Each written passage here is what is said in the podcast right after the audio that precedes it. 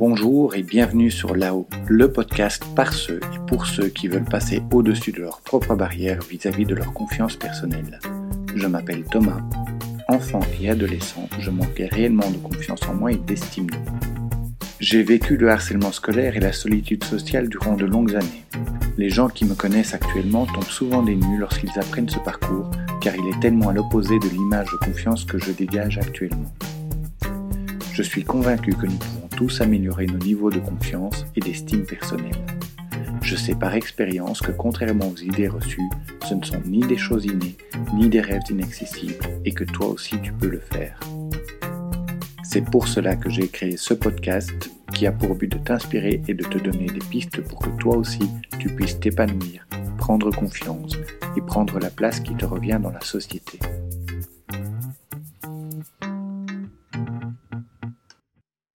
La première chose que l'on entend dire à propos de confiance en soi et de tenue vestimentaire est qu'il faut commencer par s'aimer soi-même et s'accepter tel que l'on est, et que de manière naturelle, nous trouverons ensuite un style vestimentaire qui nous correspond pleinement et qui reflète notre assurance.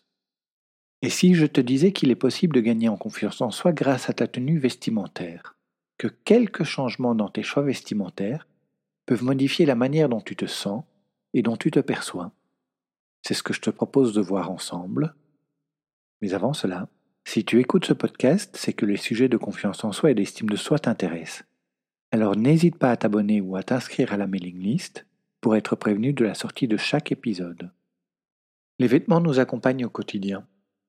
Ils sont les premiers indicateurs extérieurs de notre personnalité, de notre humeur et de l'impression que l'on cherche à donner.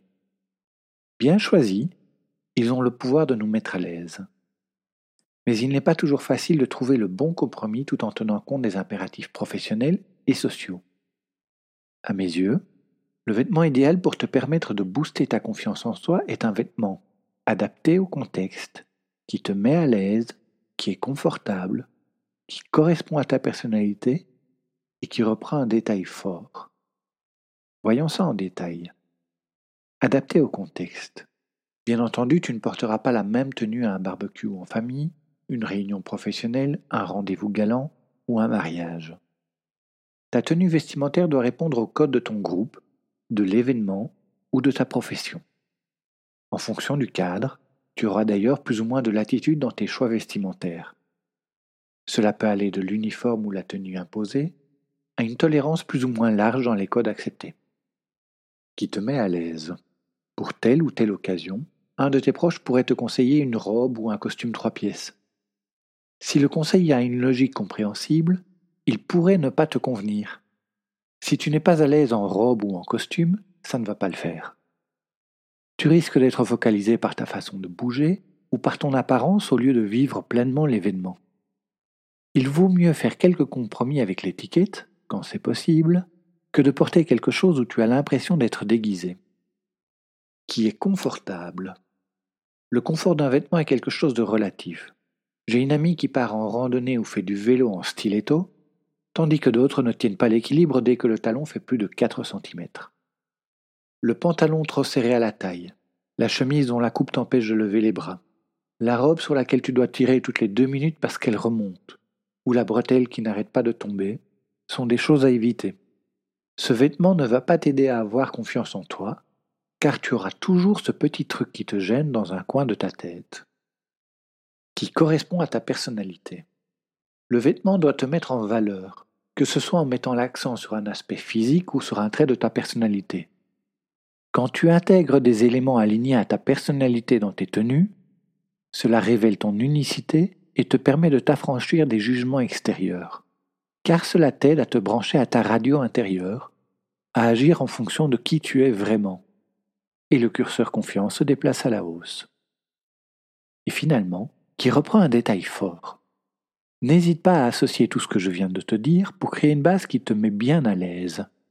Mais ajoute-y un élément fort, quitte à ce que cela te fasse un peu sortir de ta zone de confort. Une couleur vive, un bijou, un accessoire, un détail vestimentaire ou un choix de maquillage. Même sur une tenue basique, cela peut créer un look puissant. Ne sous-estime pas cet élément, c'est lui qui te permet de te démarquer c'est lui qui va te faire gagner en confiance. Donc je rappelle, le vêtement idéal est adapté au contexte, te met à l'aise, est confortable, correspond à ta personnalité et reprend un détail fort. Pour être moins dépendant de la mode, analyse ta mode personnelle. Tu pourrais être tenté de croire que, pour être à ton avantage dans tes vêtements, tu dois être à la pointe de la mode et suivre au mieux les conseils des magazines. Pourtant, ceci t'incite à paraître ceci ou cela, alors que tout ce que tu veux est probablement être toi, bien dans tes baskets. Commence par inspecter ta penderie présente et passée. Pour quelques types de contextes différents, tels que boulot, sortie avec les amis, rencard et sortie chic, quelles ont été pour toi tes valeurs sûres? Quels sont les vêtements que tu aurais portés à chaque fois si tu n'avais pas eu la contrainte de ne pas toujours porter la même chose? Souviens-toi des vêtements que tu as portés jusqu'à ce qu'ils ne soient plus présentables, car ils te faisaient du bien. Quelles étaient les particularités de ces vêtements? Quelles en étaient les matières, les coupes et les couleurs? Que mettait-il en valeur, que ce soit un aspect physique ou un trait de personnalité? Comment te sentais-tu quand tu les portais?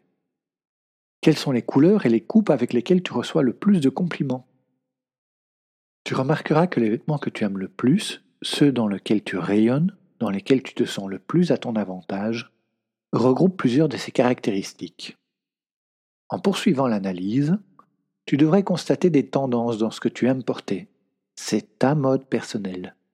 Note, indépendamment, les couleurs, les coupes, les textures, les détails ou les accessoires que tu aimes particulièrement. Essaye ensuite de retrouver ces caractéristiques dans ce que tu as actuellement dans ta garde-robe. N'hésite pas à faire simple. Pour le moment, le but n'est pas de te démarquer, mais de trouver tes bases, ton ou tes looks réconfortants. Il s'agit en quelque sorte de créer ou de renforcer ta zone de confort vestimentaire. Cherche aussi à renforcer tes points forts. Comme beaucoup, tu as peut-être développé la croyance qu'il fallait à tout prix cacher tes défauts. Mais en agissant ainsi, tu te focalises sur ceci, alors que tu pourrais apprendre à identifier et à valoriser tes qualités. Pour cela, concentre-toi sur ce que tu aimes chez toi. Comment peux-tu mettre en avant ces traits de caractère ou ces aspects physiques avec le contenu de tes armoires? Tu pourrais également te rendre compte que ta garde-robe contenait auparavant une ou des pièces feel good pour lesquelles tu aimerais trouver un remplaçant. N'écoute pas les autres à ce stade. Tu cherches pour le moment à te réconcilier avec toi-même. Porte donc ce qui te réconforte. N'aie pas peur de déplaire, car c'est en cherchant à plaire à tout le monde que tu risques de t'oublier toi.